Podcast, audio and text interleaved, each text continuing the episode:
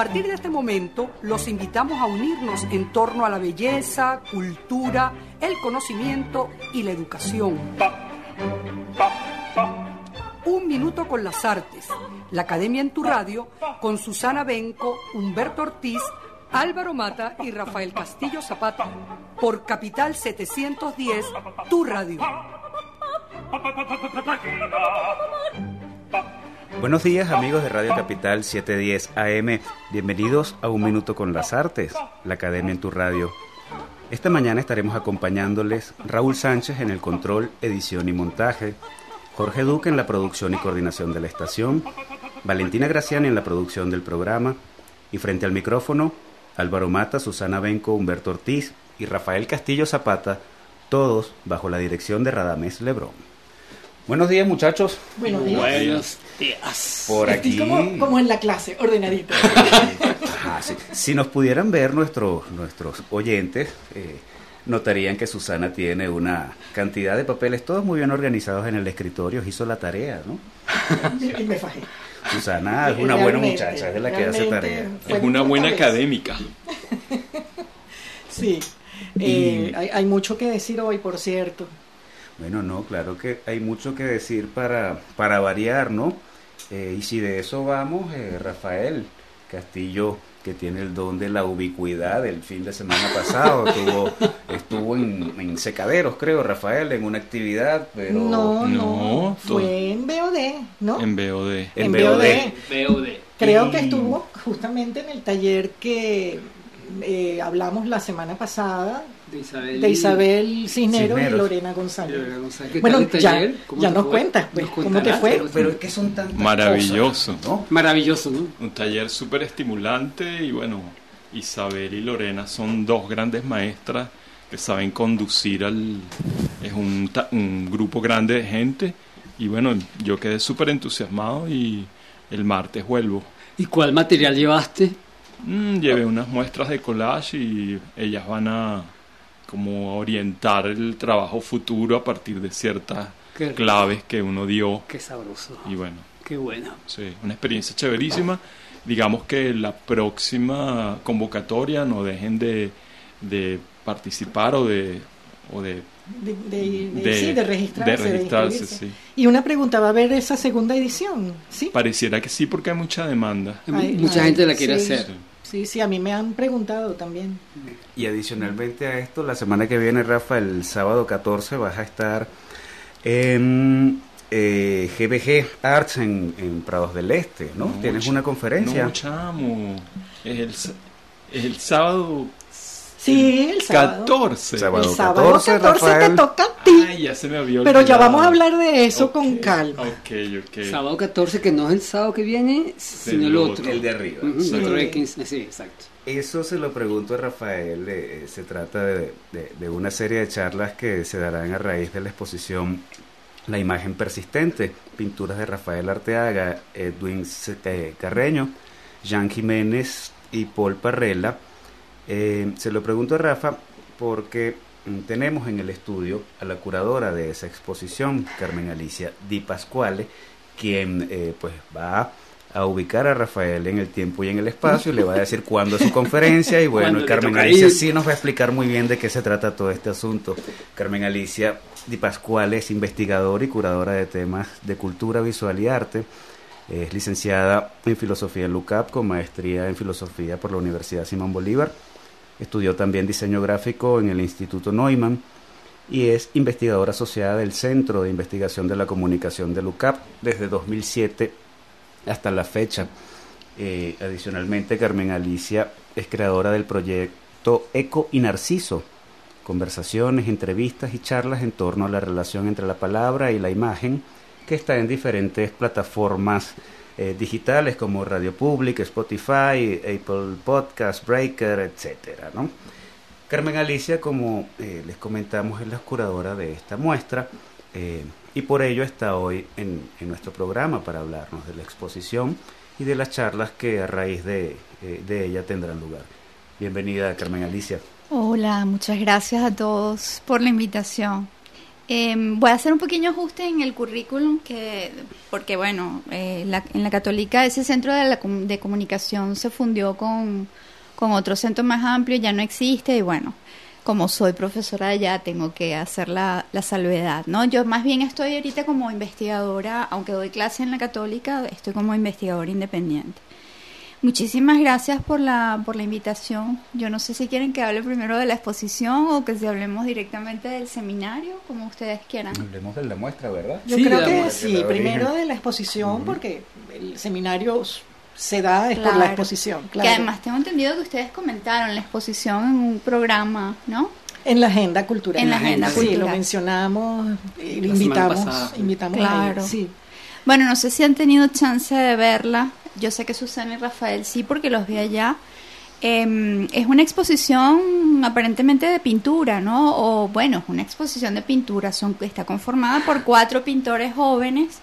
Tiene la particularidad de que, eh, digamos, fue configurada para que fuese un espacio para, la, para pensar un poco, eh, sobre todo en el auge que está teniendo la pintura que uno puede pensar que es en Venezuela porque estamos un poco desconectados de los medios tecnológicos, pero que resulta que no es así, resulta que es un auge bastante generalizado.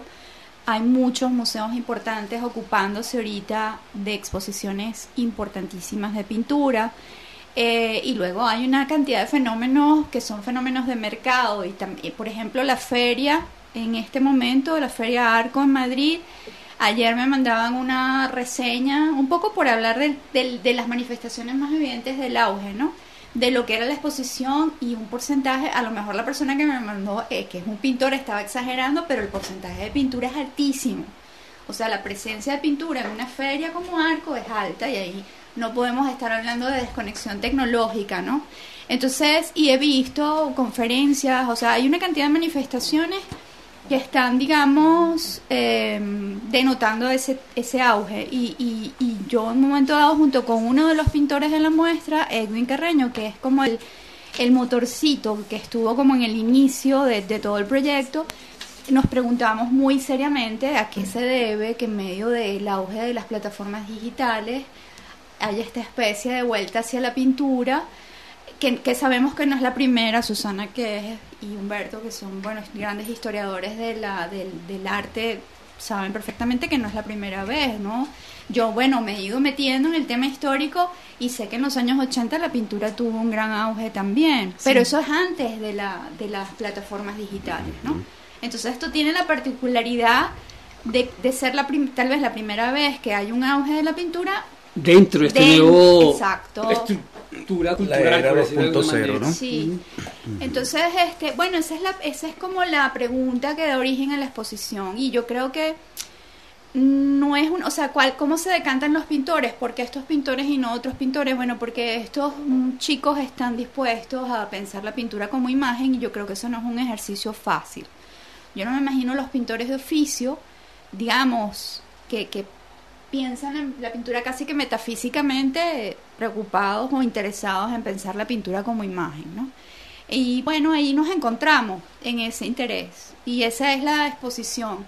Entonces, bueno, aparentemente hay unos cuadros allí, unas pinturas, hay unas instalaciones, porque también hay un- una relación irónica con el tema de la obra o del evento.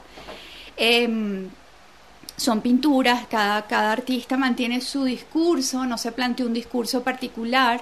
Entonces, bueno, esa es la particularidad, pues, que, que nos estamos encontrando en esta inquietud que sirva por lo menos para pensar un ratico en Venezuela la pintura en, en otros términos, pues no tiene que ser como imagen, como imagen la estoy pensando yo porque me interesa, pero hay oportunidad de pensarla de otras maneras, pues, ¿no? ¿Nos podrías explicar qué significa pensar la pintura desde la imagen? Como imagen. Como imagen. Eh, bueno, básicamente suspendiendo, no desprendiendo, pero sí suspendiendo los, parámetros que han regido la pintura desde el Renacimiento para acá, por lo menos, desde la invención de la pintura, desde la invención de la pintura como, me, como modo de representación.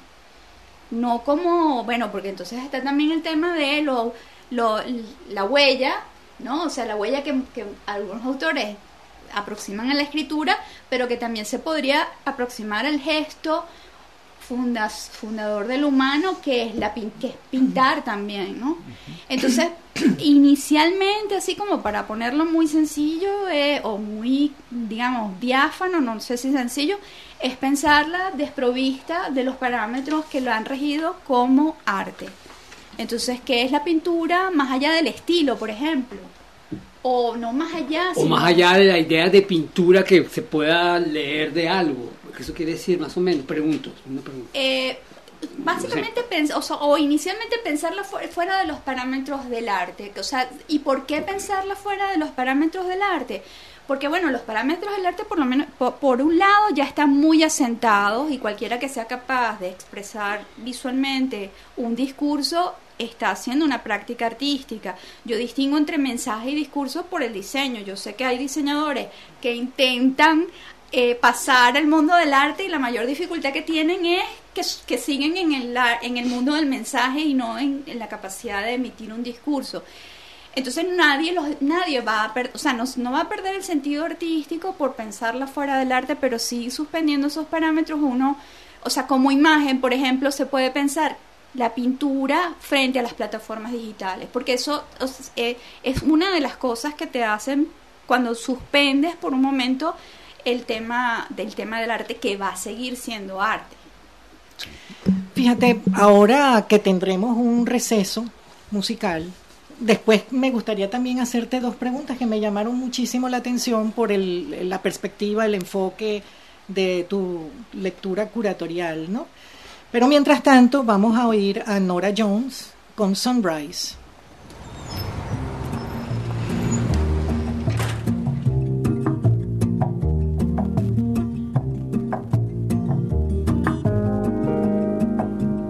Sunrise, looks like morning in your eyes, but the clock's held 9:15 full hours. Sunrise, sunrise, couldn't tempt us if it tried, 'cause the afternoon's already come and gone. And I said, Ooh.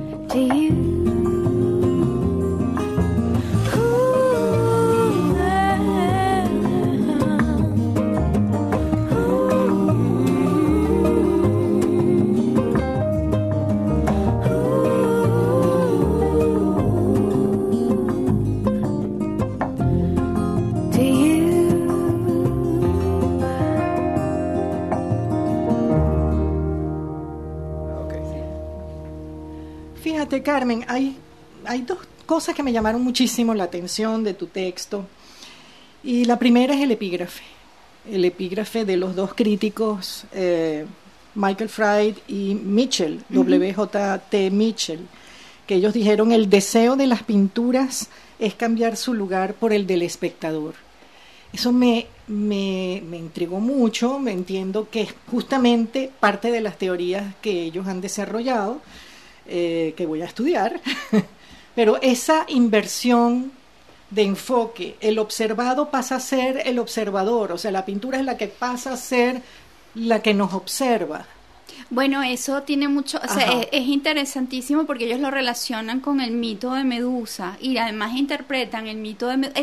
y es un parámetro de pensar la pintura como imagen, porque no es que la pintura deje de tener valor, sino que la pintura eh, tiene un, valor que hace que preguntas tan vibrantes como qué quiere la imagen, que es del propio Mitchell, puedan ser respondidas dentro de la tradición pictórica, porque la, ima- la la imagen pictórica es muy particular. Entonces el efecto medusa eh, que ellos, digamos, manejan allí tiene esa, esa connotación, por- eh, por- pero es por la interpretación que ellos dan. Ellos dicen, bueno, le, cor- le cortas una de las cabezas a Medusa, o sea, cuando Medusa está activa, eh, es un riesgo que la veas, entonces usas el, es- eh, El espejo. el espejo para desviar la mirada y tal. Cortas la cabeza, pero entonces en el momento en que la cortas, ella pasa, de a- pasa a ser una imagen que mira, o sea, es, se invierte. Todo tiene que ver con un tema que, le- que les comentaba a ti, eh, Rafael, justamente en la exposición, que es tratar de franquear el, tema, el gran tema de la modernidad, de la separación entre sujeto y objeto. Porque la pintura nos puede mirar si tú le concedes a la pintura una energía, una dynamis, una energía propia que te afecta. Porque entonces, ¿cómo explicamos nosotros que las imágenes sean peligrosas? Por ejemplo, ¿no? Entonces, por un lado le tenemos temor a las imágenes, son peligrosas, las consideramos, bueno, que pueden afectar, manipular, etcétera, pero por otro lado, ellas no tienen, ellas no pueden hacer nada por ellas mismas. Si quebrantamos esa duali- el dualismo moderno, entonces podemos invertir, podemos empezar a investigar la imagen de una manera mm, que no es posible con los parámetros objeto sujeto, todos los parámetros de la modernidad. O sea, ahí lo que te das cuenta básicamente es que siguen intactos esos parámetros. Entonces, ¿cómo es que la, tú me preguntabas, cómo es que la imagen nos puede mirar?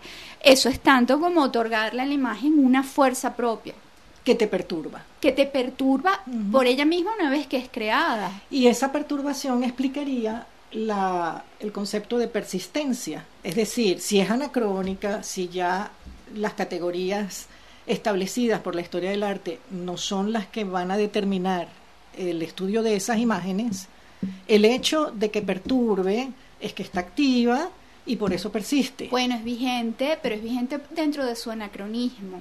O sea, porque frente a las imágenes tecnológicas puede ser anacrónica, pero frente a unas preguntas como las que se está haciendo ahorita, la teoría de la imagen resulta muy vibrante, muy vigente, ¿no? Entonces hay esa eh, persistencia, es una manera como de coquetear un poco con el tema del anacronismo de las imágenes que ya está bastante difundido por Didi Guberman, ¿no? Este mm, es una manera distinta, entiendo que no es simplemente una manera distinta, de mi parte hay un tema que tiene que ver con nuestro tema político, el tema de persistir en hacer las cosas, ¿no? Eh, y ahí es donde estamos haciendo un punto de contacto conceptual, pero tiene que ver con eso que estás diciendo, Susana, totalmente, o sea, la pintura... eh, ha habido cierta controversia con la exposición, justamente porque, bueno, porque hacer pinturitas, ¿no? Eh, sí, sí, sí. ¿Catalogado así? Bueno, sí, despectivamente, cuando se quiere ir hacia las cosas despectivamente, pues se usan esos términos. Pues ¿no? mira, porque son artistas muy respetables y un trabajo Paul valiosísimo. Parrella con un trabajo valiosísimo Los cuatro. de más Cuatro, tiempo, claro. claro. Sí. Sí, eso tiene que ver, me, me han dicho, porque yo realmente pues me manejo más en filosofía de la imagen, pero tiene que ver mucho con, con, con el hecho de que el arte contemporáneo durante mucho tiempo fue arte conceptual y está muy relacionado con las instalaciones. Entonces, eh, pero eso digo yo que es como una trampa de creer en, en seguir creyendo en el tiempo lineal. Porque bueno, si el arte contemporáneo es instalación, entonces ¿hasta cuándo va a ser instalación? Claro. Pero si es instalación no puede ser pintura, entonces estás creyendo en el tiempo lineal. Y eso sí es falso, porque realmente la pintura ha persistido.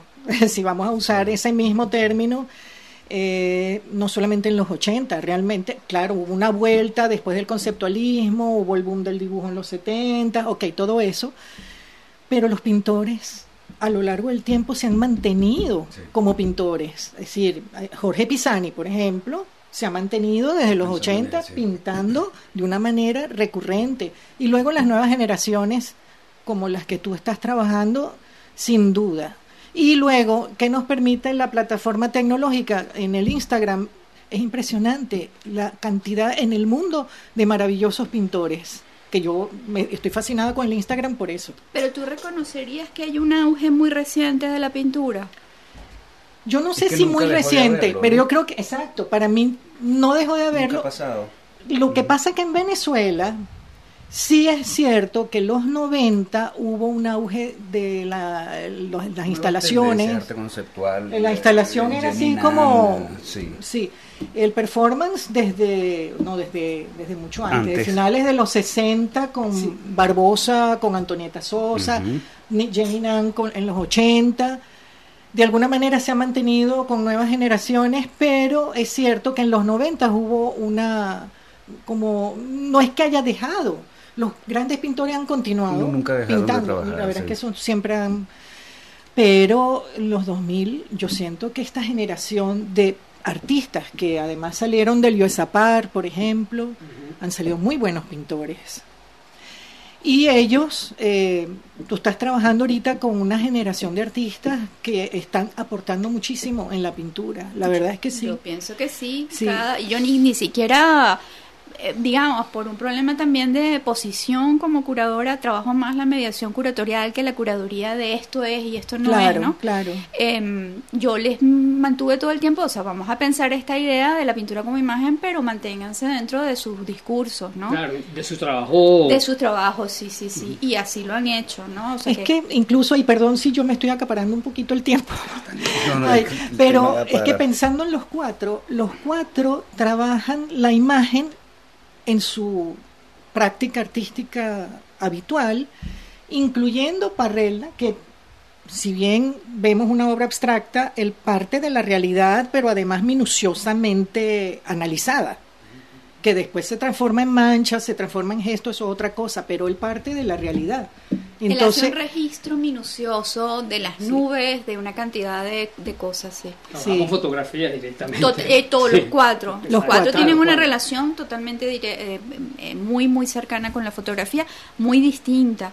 Pero además, Susana, yo no sé si por hablar del tema del estilo hay una cosa también, hay muchas cosas formales, digamos, que, que, que, que se juntan pero como constelación.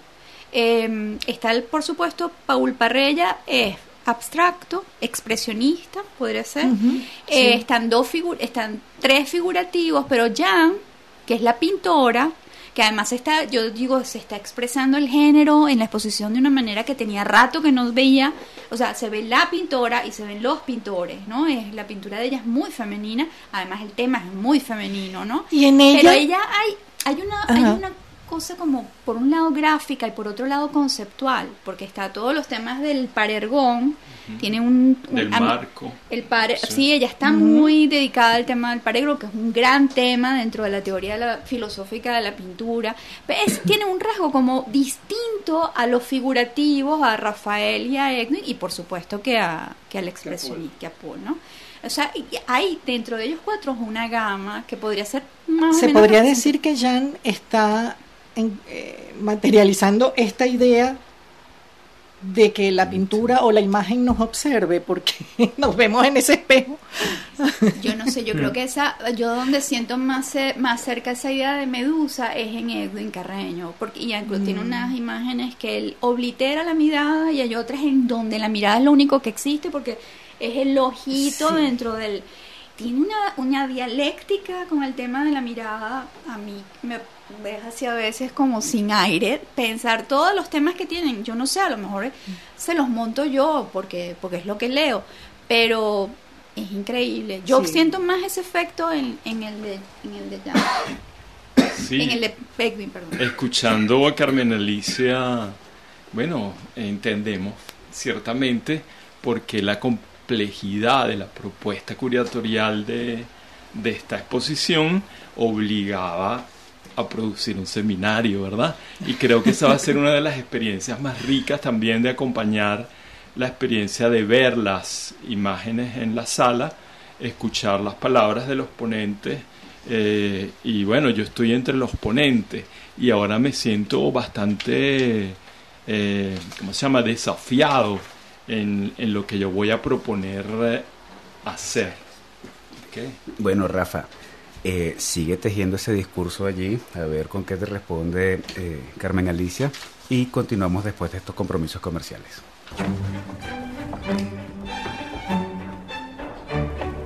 No se aparten del dial. Ya regresamos en Un Minuto con las Artes.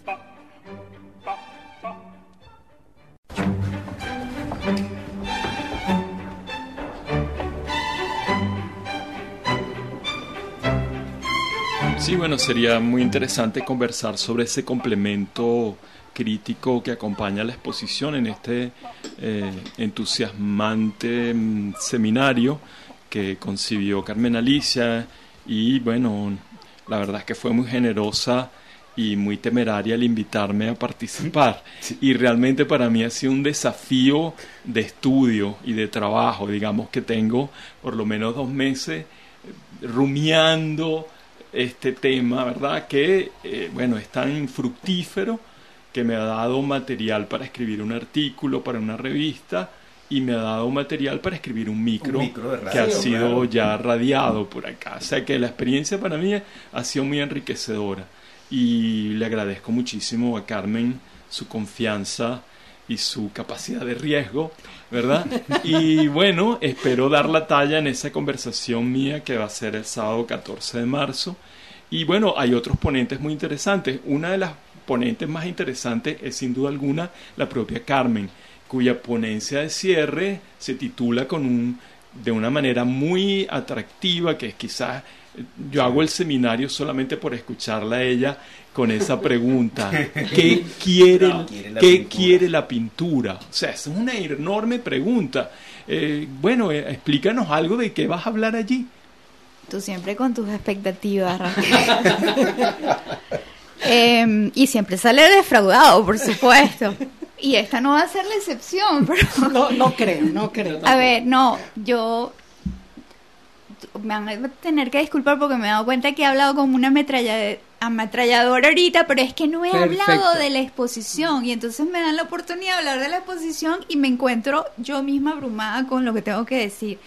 El seminario, bueno, para mí una de las cosas más hermosas de este, de este proyecto es que GBG haya aceptado hacer un seminario tan de, de- de perfil tan teórico como este y por supuesto que tiene que ver con el perfil con la idea curatorial que es una idea teórica. Yo, a mí no me pidan no le pidan peras al olmo no y bueno sí tenemos a, a Mariluz Cárdenas que yo no sé si todos ustedes eh, los más jóvenes y los más antiguos sepan de o les interesa el tema de la controversia del arte abstracto y el arte figurativo, que en Venezuela ha sido una controversia política. O sea, hasta allí ha lleva- llegado nuestra polarización, Sí. que ya, afortunadamente digo yo, ha cedido, pues, pero...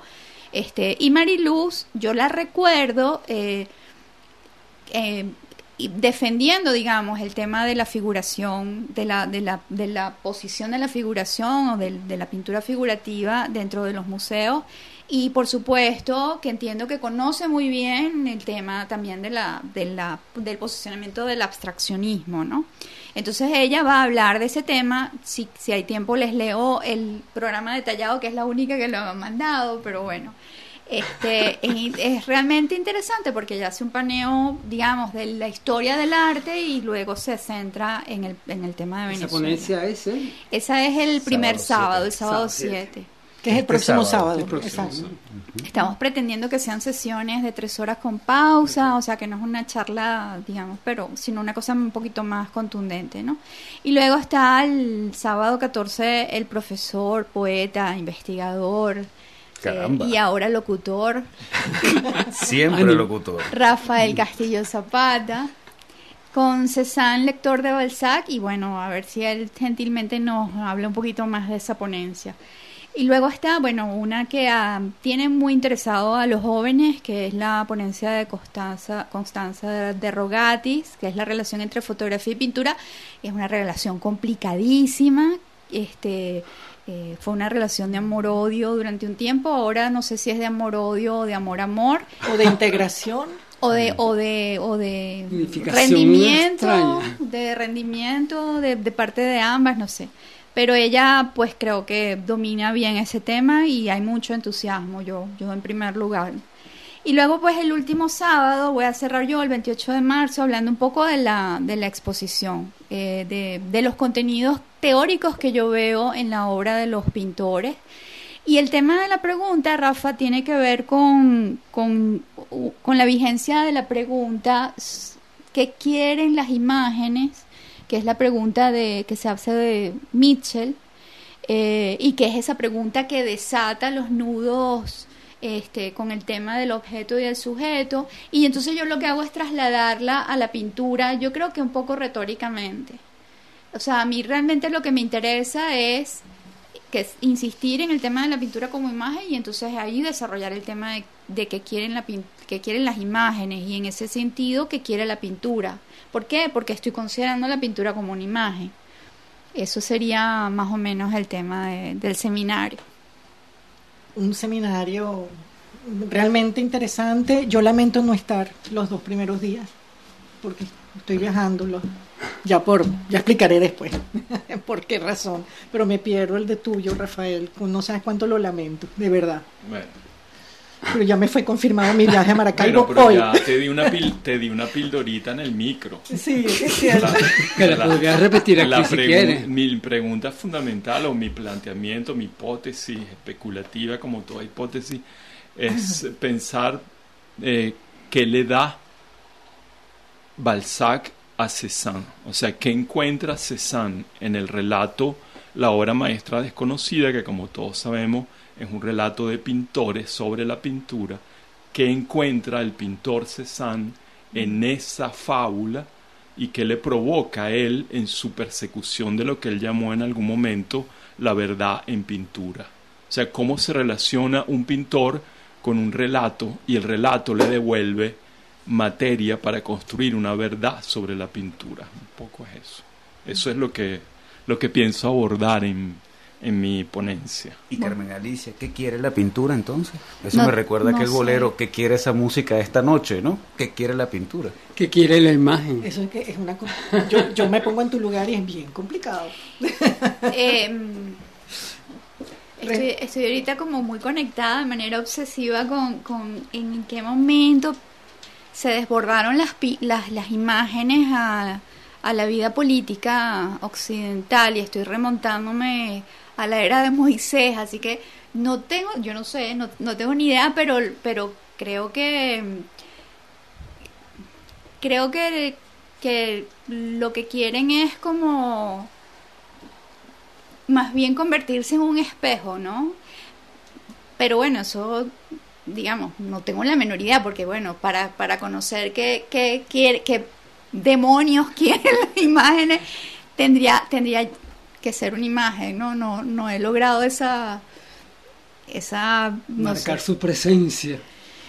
Sí, no, pero es, Pregunto, realmente, ¿no? es Lo digo, lo digo por el actor, por el trabajo. También se trabaja mucho en los actores que hacen teatro, hacemos teatro, la, la importancia de la imagen y la presencia de la imagen. Entonces te tra- lo- los directores siempre lo están molestando a uno. No, no, la imagen no aparece, la imagen no aparece.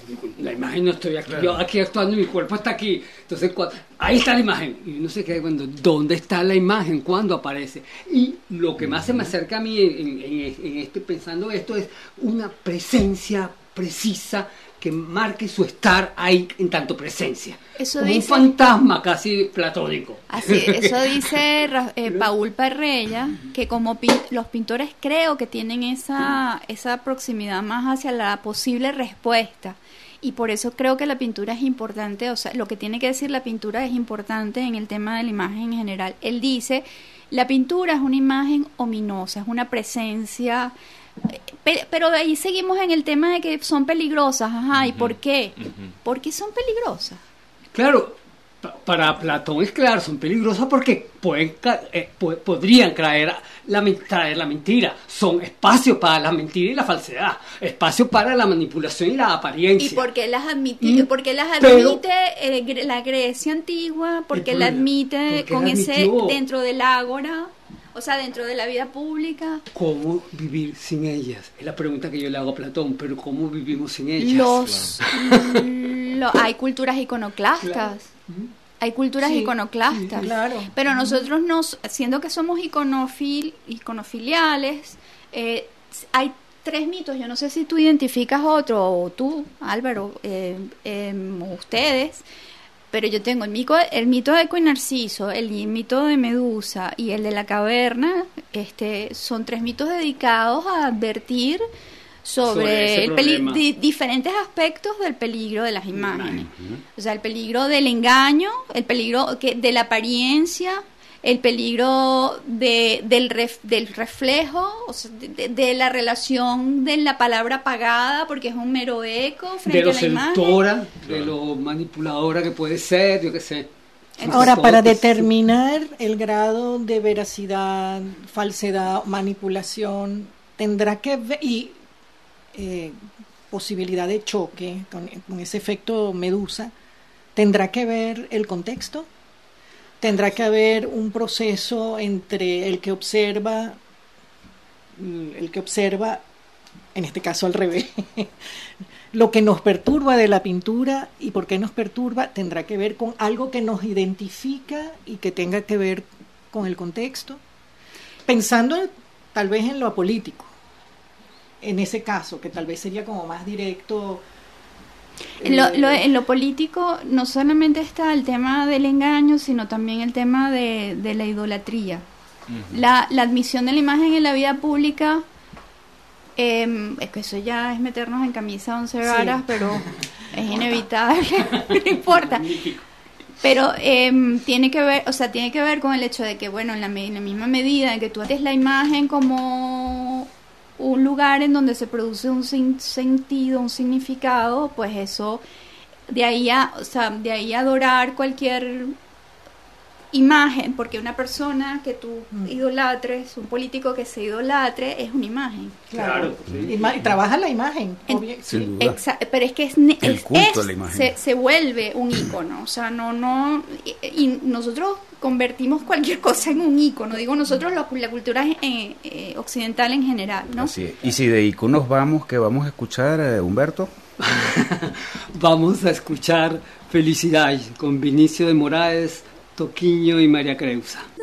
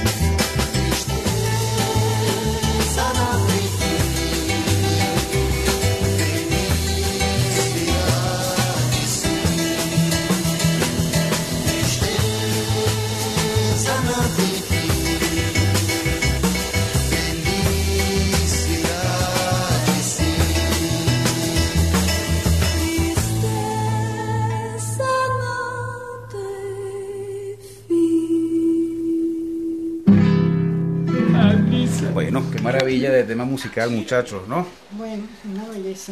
Carmen Alicia, ya el tiempo apremia, vamos cerrando. Puntualízanos, por favor, eh, eh, eh, las señas de la charla, la exposición y otros datos de interés.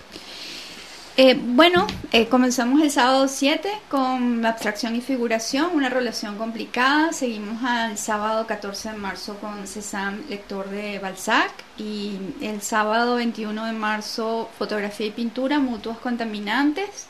Y el último sábado, el 28 de marzo, es la charla, bueno, la sesión que quieren la pintura. Para inscripciones, eh, escriban por favor a galería.gbgarts.com. Allí les dan toda la información.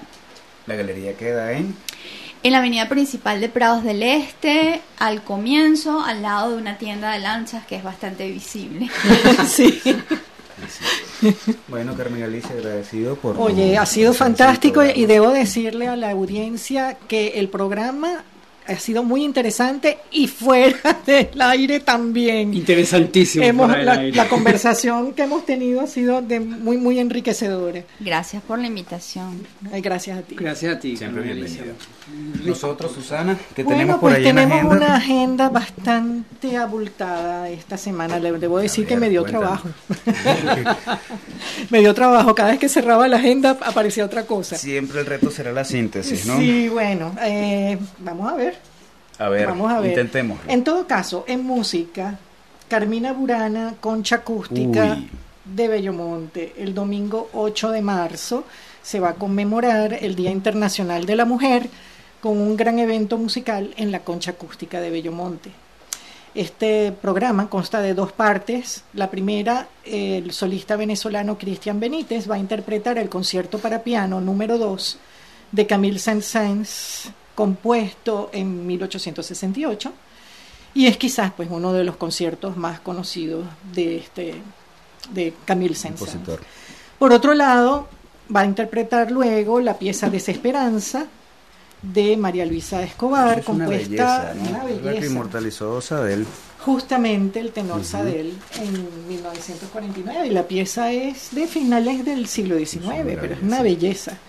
Ahora, la segunda parte, la Orquesta Sinfónica Gran Mariscal de Ayacucho, dirigida por Elisa Vegas, va a interpretar nada más y nada menos que el Carmina Burana, la cantata compuesta por Karl Orff entre 1935 y 1936, basado en poemas medievales de Carmina Burana, perdón, Carmina Burana, que pertenecen a los siglos XII y XIII. En todo caso, pues hay un elenco enorme, nada más el coro, 170 artistas pertenecientes a diferentes grupos corales. Y este evento es totalmente gratuito, es a las 6 de la tarde, el 8 de marzo, y hay que llegar temprano, obviamente, porque es gratuito. Sí, inclusive hay transporte, ¿no? Hay que seguir eh, Sí, de- de es cerca las redes para tener los datos precisos. Este, así debo decir que este evento fue patrocinado, obviamente está la alcaldía de Baruta que está haciendo un trabajo eh, con el- el- de calle y de recuperación de los espacios muy interesante, pero está involucradas las embajadas de Alemania y de Francia eh, para poder ser, eh, bueno sí, porque esto es una cosa complicada de Mm, producir. Carmina Burana se los trae, sí. Sí. Y en- Yo digo que esos embajadores van a extrañar Venezuela porque, porque están haciendo muchas cosas. Hay muchas cosas. No se aburren aquí. No se aburren. Además creo que lo gozan.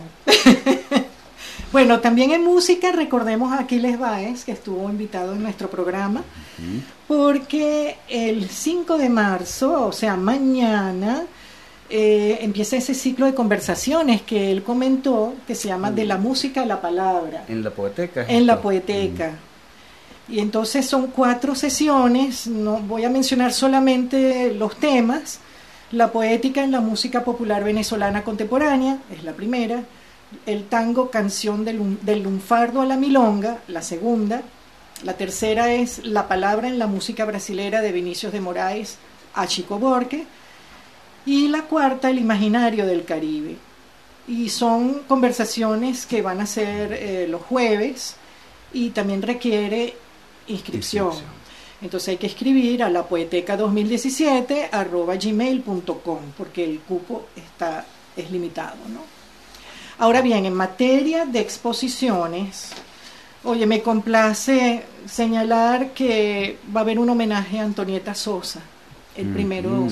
Ahorita, este... eh, bueno, a- El domingo pasado. el domingo pasado, se, eh, exactamente, fue una, una, un evento interesante, de homenaje a los 80 años que cumplió Antonieta.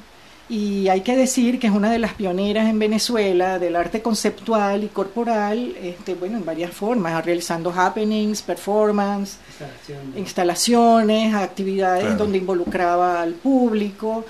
eh, Hizo mucho ruido Antonieta, ¿no? Sí, hizo toboganes, escaleras, plataformas, las series de sillas Recuerdo aquella exposición antológica Casanto, ¿no? Principios de los 90. en el Museo de Bellas Artes. Correcto. Sí, no, realmente eh, para mí hay- habría que estudiar más a fondo. Bueno, ya sé, María Elena Ramos ha hecho un estudio importantísimo Arte en la plaza. de. Antonieta Sosa, eh, justamente por Casanto.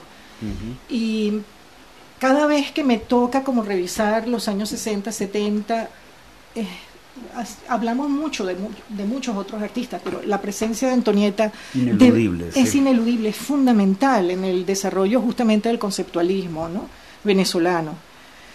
Bueno, por otro lado, ahora sí, el, eh, bueno, dos exposiciones que inauguran el 7 de marzo. Recibí información de un amigo mío, Benjamín Ortega. Él va a exponer sus fotografías intervenidas. Se llama Margarita CMYK en Caracas, resultado de un viaje que él hizo a Margarita. Y el tema del CMYK es justamente la intervención que él hace con los medios digitales eh, de trabajar el color y saturar el color. De allí, pues el CMYK, que es el código de, la- de imprenta. de imprenta, justamente para señalar los colores más saturados, el cian, el magenta, el amarillo y bueno, la- el negro obviamente para hacer la mezcla de colores. Eh, por eso es que se llama Margarita CMYK y esta exposición se inaugura el 7 de marzo, que tampoco voy a ir porque estaré fuera, en la Asociación Cultural Humboldt, pero voy después. Bueno, pero va vamos, después cuando, O sea, cuando se pueda pero voy con calma, después, claro, claro, claro. Ahora, ¿por qué no voy y por qué no puedo ir a María Ah, Luz ese no es el cuento. en el seminario que también lamento esa charla, me la voy a perder? Porque estaré en Valencia. Y sí, voy a comentar Haciendo también, en Valencia. bueno, porque estoy involucrada en la exposición de Carmela Fenice que se llama Visiones Urbanas en la Galería Espacio 5 en Valencia. Yo le escribí el texto, la presentación, el- bueno, lo que acompaña conceptualmente, vamos a decir así, pues el, el desarrollo de Carmela, la- pero la curaduría es de Marianela Guevara Serín, Senín. Y eh, bueno, ese texto pues saldrá en catálogo digital. Ahora, eh, es interesante porque es una exposición con obra muy nueva de Carmela, pero que es una profundización justamente de su serie de paisajes urbanos, que ella comenzó trabajando con la fotografía, utiliza la fotografía como plataforma inicial, pero justamente eh, trabajando la imagen y la manipulación de la imagen con los medios digitales para desarticular esa imagen original y recomponerla creando ritmos muy particulares. Ella ya había hecho una exposición que se llamó Ritmos Urbanos. Digamos que el concepto continúa, pero de verdad ella aquí, eh, yo me quedé maravillada porque desafió formatos, eh, está estableciendo un juego con el espacio de la galería, que es muy interesante, y las obras, retomando el tema de la imagen, son muy rítmicas porque en esa de fragmentación y reconstrucción de los elementos los va volviendo casi una composición abstracto constru- constructiva, pero se mantiene el referente urbano, pero a base de ángulos forzados, diagonales, que le dan una movilidad a esa imagen tremenda, ¿no? Bueno, eso va a ser en Espacio 5 Valencia. Y es lo que, bueno, por ahora puedo recomendar. Bueno, más que suficiente. Creo yo bastante tarea para este fin de semana y los próximos días. Oye, este fin de semana y el próximo, porque bueno, me estoy reteniendo con respecto al próximo, porque hay, hay cosas, hay muchas cosas que hacer y que ver. Un y, paso a la vez. Y bueno, digamos, me centro en Caracas, pero en el interior también, ¿no? Hay Pasan cosas. Pasan cosas. Qué maravilla. Sí. Bueno, Ya nosotros llegamos al final de su programa Un Minuto con las Artes. Estuvimos acompañándoles la mañana de hoy en el control de estudio, edición y montaje Raúl Sánchez, en la producción y coordinación de la emisora Jorge Duque, en la producción de Un Minuto con las Artes Valentina Graciani. Y un gusto compartir esta mañana con ustedes Álvaro Mata, Susana Benco, Humberto Ortiz y Rafael Castillo Zapata, todos bajo la dirección de Radamés Lebrón. Invitamos a nuestra audiencia a seguirnos en las redes sociales en Instagram a través de arroba un minuto con las artes, en Twitter arroba un minuto piso artes y también pueden escribir a un minuto con las artes arroba gmail.com. Este un minuto es en uno, En número, en, en número. porque hay, hay, hay uno en letras y números. Eh, eso, Susana, exactamente. número. Nosotros eh, nos escuchamos entonces el próximo miércoles.